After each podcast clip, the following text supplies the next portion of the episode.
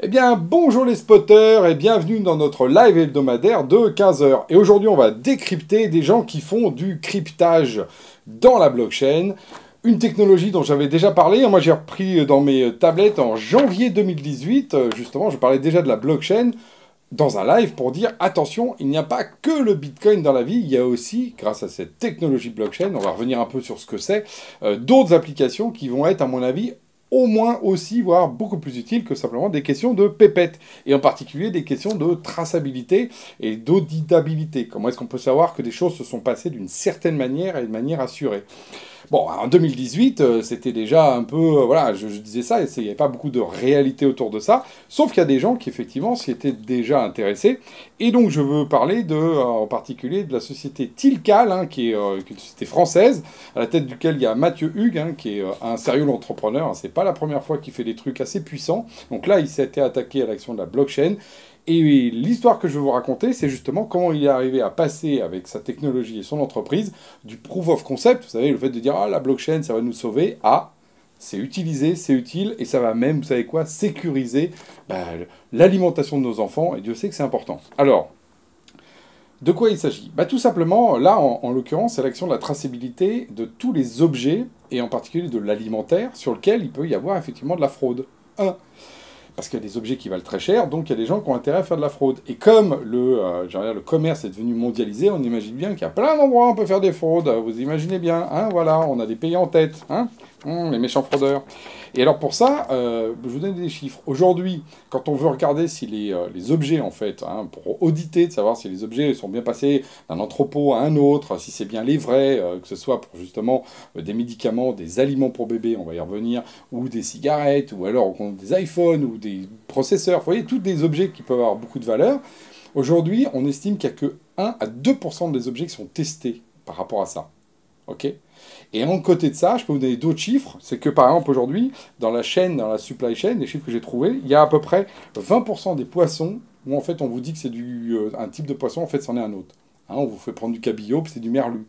20%, c'est colossal. Mais quand on voit qu'on teste que 1% des produits, bah oui, on comprend que c'est un peu compliqué. Et vous savez quoi, la croissance de la contrefaçon aujourd'hui? 40% de croissance de contrefaçon année après année.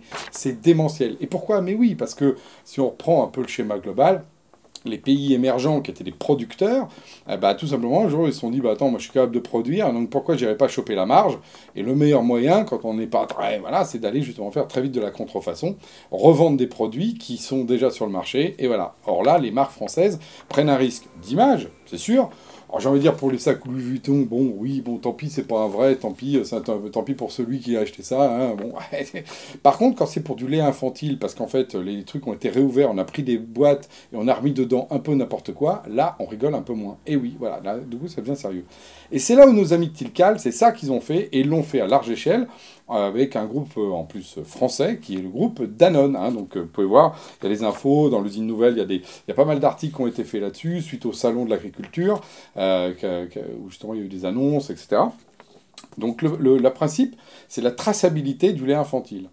De quoi il s'agit? Il s'agit de suivre des laits qui sont produits dans le monde entier, y compris en Chine, donc là évidemment des zones un peu à risque, dans lesquelles chaque boîte va du coup être étiquetée avec euh, un, QR code, euh, des trucs qui vont faire qu'il y a des codes pour sécuriser l'approvisionnement, et on va suivre ça de bout en bout.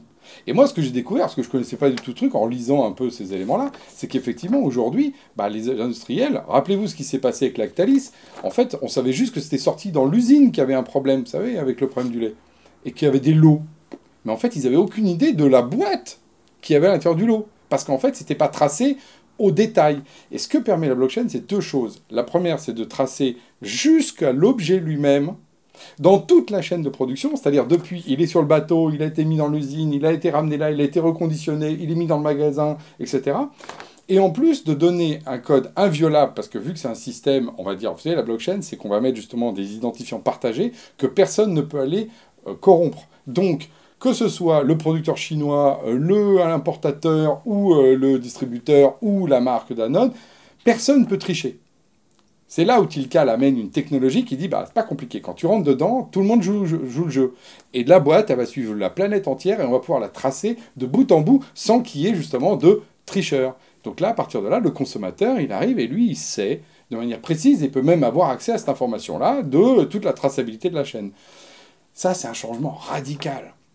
Ça donne une transparence. Et souvent, vous savez, on parle de transparence, bah, justement, là, elle est placée au bon endroit. C'est pas la transparence des personnes, c'est pas ce qu'on voit sur les réseaux sociaux, c'est la transparence des objets pour lequel, ben oui, on a le droit d'avoir une, maîtrise. Ça fait partie de nos droits humains industriels, de demander aux industriels une maîtrise. Et nos amis Danone l'ont compris, d'ailleurs ils ont toujours été précurseurs, euh, moi je le sais parce que je mange tous leurs nouveaux yaourts qu'ils font, hein. moi je suis un amoureux de yaourts, donc ils font souvent en innovation des, des trucs nouveaux sous l'angle des yaourts, consommateur je suis, mais là, ils sont aussi innovateurs sur la sécurisation de l'approvisionnement, et ça, c'est quand même aussi quelque chose d'incroyable. Et c'est fait grâce à donc la blockchain, avec un vrai déploiement, parce que là, on parle plus justement de POC, hein, de truc, mais de déploiement à l'échelle mondiale de l'intégralité de la chaîne des laits infantiles de Danone, ce qui est quand même colossal, parce que si vous regardez les chiffres, c'est monstrueux.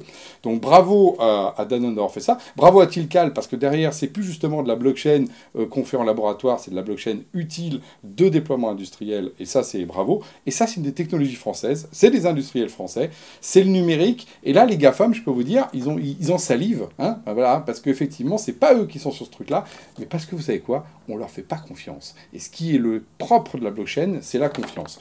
Et là, du coup, nous, on a des alternatives, euh, en, l'occurrence, et c'est le cas, en, l'occurrence, de la blockchain, qu'on peut apporter, qui font que ce soit un game changer, comme on dit, sur la question de la supply chain.